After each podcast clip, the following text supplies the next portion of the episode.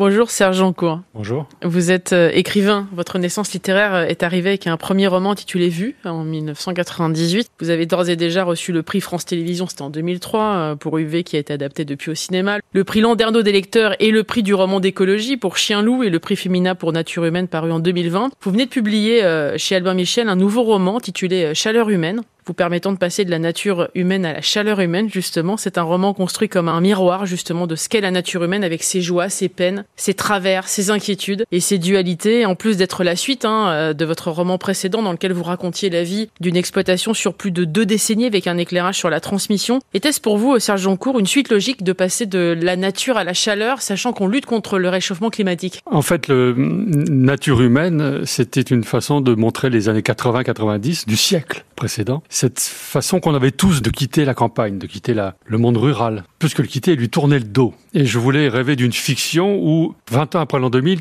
tout le monde retournerait vers la campagne, vers la nature, vers la... Et voilà, il s'est passé donc l'année 2020, le Covid, euh, les confinements, qui ont fait que, d'une certaine façon, on a porté un autre regard sur cette nature. En mars 2020, on rêvait tous d'être à la campagne. Pour ceux qui n'y étaient pas, ceux qui étaient en ville rêvaient de verdure, d'oiseaux. De, les villes se sont faites envahir de canards, des sangliers, des ours. Donc, j'aurais pu ajouter chaleur animale, parce que c'est un monde qu'on leur restitue d'une certaine façon. C'est vrai que le monde, il a basculé à ce moment-là. Et vous, vous avez choisi le prisme de cette famille. Donc, c'était tout trouvé, mais c'est un pur hasard finalement que ça arrive à ce moment-là. Vous racontez comment cette famille a dû se construire différemment, comment elle est revenue à l'essentiel finalement, comment elle a réussi à resserrer les liens du clan, parfois éclatés. C'était ça que vous vouliez montrer d'ailleurs, cet aspect positif des choses, le fait qu'on soit revenu oui, tout à fait. Déjà, cette observation que dans beaucoup de familles, il y a une enfance qui n'est pas toujours euh, harmonieuse, mais enfin, petit à petit, les, les, frères, sœurs se distendent, on se voit moins, ou alors on se voit dans certaines occasions un peu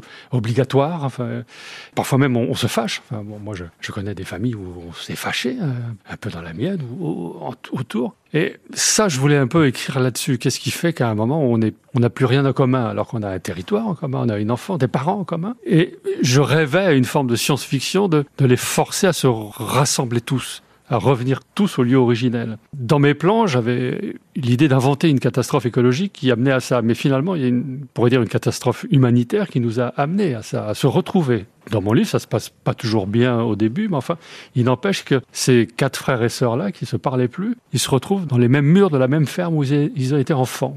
Ça, c'est une sorte de retour aux sources. On sent ce lien familial, il est très important. Vous l'avez vécu, ça, enfant, euh, Serge Joncourt? C'est ce lien familial? Oui, moi, je suis d'une famille j'ai un nombre considérable de cousins, de neveux, etc. Et on est tous, bah, chacun fait sa vie. Il y a ceux aussi qui sont partis à l'autre bout du monde. J'en parle un peu, ça au travers d'un personnage de Constance.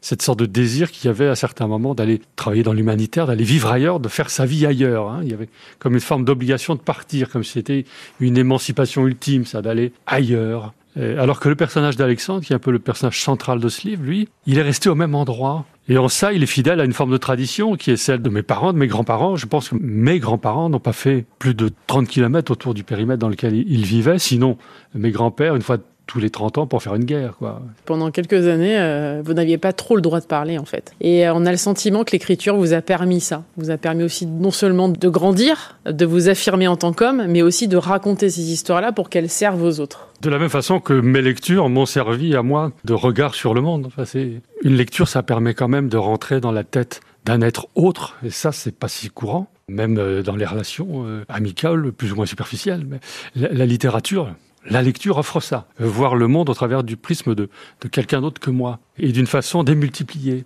Et, sur toutes les époques, du 19e siècle, aujourd'hui, euh, en Chine, euh, en Amérique du Sud, enfin, tout, tout ça, c'est aussi une forme de communication d'unanimisme qui relie tous les êtres.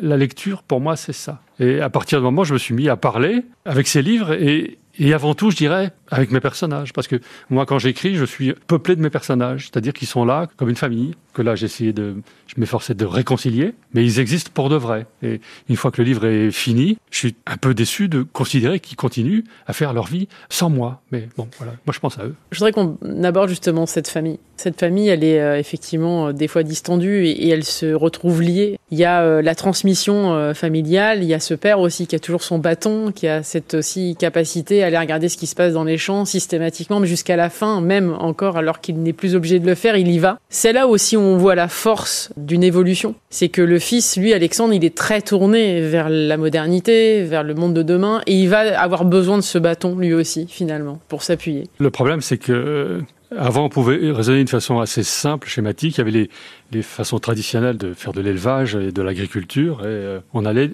sans arrêt vers un progrès. Il s'est passé une donnée nouvelle, c'est que cette nature qu'on travaillait s'est mise à, changer. C'est-à-dire qu'il convient maintenant de, de s'adapter à elle. De, comment faire quand le printemps vient de plus en plus tôt, quand les chaleurs elles-mêmes viennent de plus en plus tôt.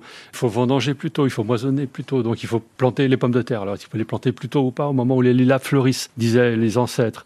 Oui, mais maintenant, les, lilas, ils commencent à fleurir en février. Alors, qu'est-ce qu'on fait?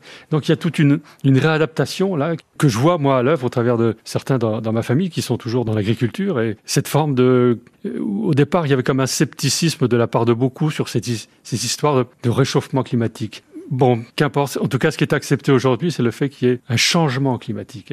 Et à partir de là, il faut soi-même changer ses habitudes. Comment faire avec moins d'eau? Comment faire avec plus de soleil? Comment faire plus d'ombre en mettant de la paille sur les plants? Enfin bon, toutes ces choses-là. Donc la modernité, elle est peut-être dans le fait de regarder comment on faisait avant. C'est ça qui est curieux. On se nourrit beaucoup des autres. Vous avez euh, pratiqué, exercé beaucoup de métiers, Serge Joncourt, avant de vous trouver. Mais il y a un lien indéfectible avec cette nature. Il vient d'où ce lien? Je me sens assez proche des animaux. Enfin, tout le monde l'est plus ou moins. Mais enfin, moi, moi quand même, c'est un peu maladif.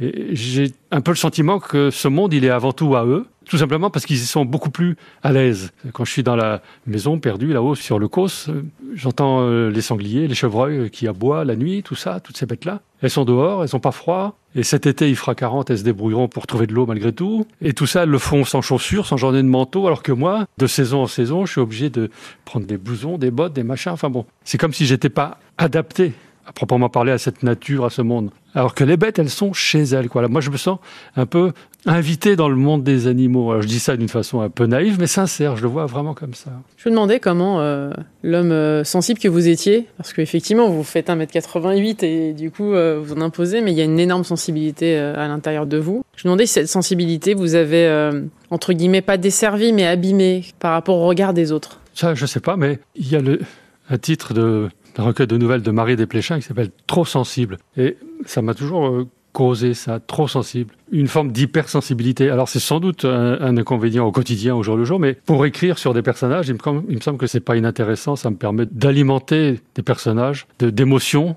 d'inquiétude, d'espoir très différents. Quoi. Oui, parfois j'ai le sentiment de pas être complètement étanche. Je suis pas hermétique au monde. Quoi. Je suis, j'absorbe un peu trop. C'est pour ça que ça me fait du bien par phase de rester un mois là-haut du côté de Cahors sur une maison entourée de collines où euh, ben, les seules présences qui. Alors si, il y a les pèlerins de Compostelle qu'on croise un peu le matin avant qu'il fasse trop chaud, mais sinon c'est plutôt des, des bestioles qu'on voit pas toujours d'ailleurs, qu'on entend, euh, les sangliers qui rafutent mais qu'on voit pas, les, les chevreuils qu'on peut croiser d'une façon un peu hasardeuse, des chiens qui traînent, des chiens errants, il y en a quand même. Hein, oui. Certains parlent de lynx et de loup. Moi, je les ai pas vus encore, mais enfin, il paraît qu'ils sont là. Est-ce que vous n'êtes pas vous-même un, un, peu euh, un chien loup? Oui, totalement. Oui, je suis à la fois très domestique et sage et très sauvage. Sauvage, oui, voilà, sauvage. Enfant, on disait ça de moi. Il est sauvage. Ça voulait dire il, il parle pas beaucoup, il est un peu solitaire. Mais on mesurait pas à quel point ça voulait dire aussi peut-être pas complètement domestiqué. Mais enfin, bon, il y a, il y a un peu des deux. Oui, chien loup, ça me va bien. Comment le, le chien loup a, a, vécu alors euh, ce prix Femina, euh, le prix de Landerneau, euh, le prix du roman d'écologie Comment vous avez vécu toute cette reconnaissance de la part de la critique? Ah bah Avec étonnement chaque fois, parce que moi j'ai mis longtemps à me faire publier. J'ai envoyé plus de 10 manuscrits avant d'être un jour euh, accueilli par un éditeur. Donc il y a comme une forme d'incrédulité encore, même au bout de 15 romans, à être, à être déjà publié. Et a tout le moins d'avoir réussi à finir un roman. Parce que commencer un roman, parfois ça peut être facile, mais finir une histoire, c'est comme dans la vie. C'est beaucoup plus compliqué que de la commencer. Quoi. Donc il y a cette forme d'étonnement-là, et puis une, une, gratitude, un, un réconfort sur le féminal. Je l'ai eu en 2020, donc pour euh, Nature, Nature humaine, c'était le, le, jour de l'annonce du second confinement. Quoi. Donc normalement un prix, ça renvoie à, à voir du monde, à, à, faire la fête, etc. Et là, c'était pile le jour où il ne fallait plus sortir. Donc je l'ai vécu tout seul, chez moi, euh, Bon, je suis pas trop friand de champagne de toute façon, mais enfin... Donc symboliquement, c'était assez fort. Mais il n'empêche que ça me ramenait à ça. C'est le c'est le livre qui a le prix, c'est pas moi. Ce qui est fou, c'est que là, c'est une suite. Est-ce que ça veut dire qu'il y aura un triptyque ou est-ce qu'on s'arrête là, Serge Joncourt Non, on s'arrête là. On s'arrête là parce que j'ai vraiment eu le sentiment d'être un peu euh, servi par l'histoire. C'est-à-dire que moi, je suis attentif au monde d'une façon permanente, maladive, consommateur d'actualité, de presse, d'informations. Alors que, en même temps, on l'est tous, mais moi, je pense que c'est une curiosité euh, ininterrompue. Donc là, cette information, pendant ces mois-là, non seulement on était spectateur de cette euh, information, mais on était acteur. C'est-à-dire qu'à tout moment, on attendait de la radio qu'elle nous dise on ne peut plus sortir après minuit, on ne va plus au café. Il y a tant de nouveaux contaminés. Euh, les urgences ici dans le Grand Est, sont saturées. Il faut envoyer des malades par TGV vers Bordeaux. Tout ça, cette actualité qui parfois peut sembler un peu lointaine, on en était les acteurs et en même temps les victimes ou en tout cas les, les personnes visées, parce que ce virus, il était, on commençait à le supposer partout, hein, y compris dans les colis, les lettres qu'on pouvait recevoir. On parlait de laisser décontaminer le courrier. Le facteur disait ça. Attendre huit jours avant d'ouvrir l'enveloppe. Quoi. Enfin, bon, Et donc ça, j'ai pris ce bain-là d'actualité. Je pense qu'on ne le revivra pas. En tout cas, je l'espère. Et sinon, les seules façons de le vivre comme ça, ce sont euh, les catastrophes ou les guerres, quoi. C'est-à-dire être à tout moment suspendu à ce qui se passe. Bon, ben là, ça nous est arrivé à nous, et en même temps, après de la moitié de l'humanité, parce que nous étions 4 milliards à un moment à être confinés. Donc cet inédit-là, qui est un peu un sujet que je guettais, on va dire depuis toujours, cet unanimisme total, il m'a été servi, donc maintenant il faut que je passe à autre chose. Quel rôle joue dans votre vie l'écriture, alors, pour terminer? C'est à la fois un, vice. Chez certains, c'est le. Il y en a qui dessinent. Moi, je me souviens à l'école, des, des camarades qui dessinaient d'une façon euh, ininterrompue, permanente. moi, je prenais des notes, une façon de consigner un peu le... Oh oui, on pourrait dire que j'ai inventé le tweet, finalement. J'ai inventé Twitter, ça. Et des, des, petits messages que je faisais passer comme ça, euh, d'élève en élève dans la classe, sur euh, souvent humoristique. Enfin bon. Et, ça m'a donné conscience que l'écrit, écrire comme ça, trois, quatre mots, ça pouvait avoir une résonance à l'autre bout de la salle là-bas et ça faisait marrer machin ou machine, quoi. Ça, c'était extraordinaire quand même. Et à partir de là, je me suis dit, tiens, essayer de le faire d'une façon plus ambitieuse, plus ample. Et voilà, ça m'a pris du temps, mais oui, écrire, c'est un, vice. Merci beaucoup, Serge Joncourt, d'être passé dans le monde d'Elodie sur France Info. Ça s'appelle Chaleur humaine. Il est sorti aux éditions Albin Michel. Merci infiniment. Merci, Merci Elodie.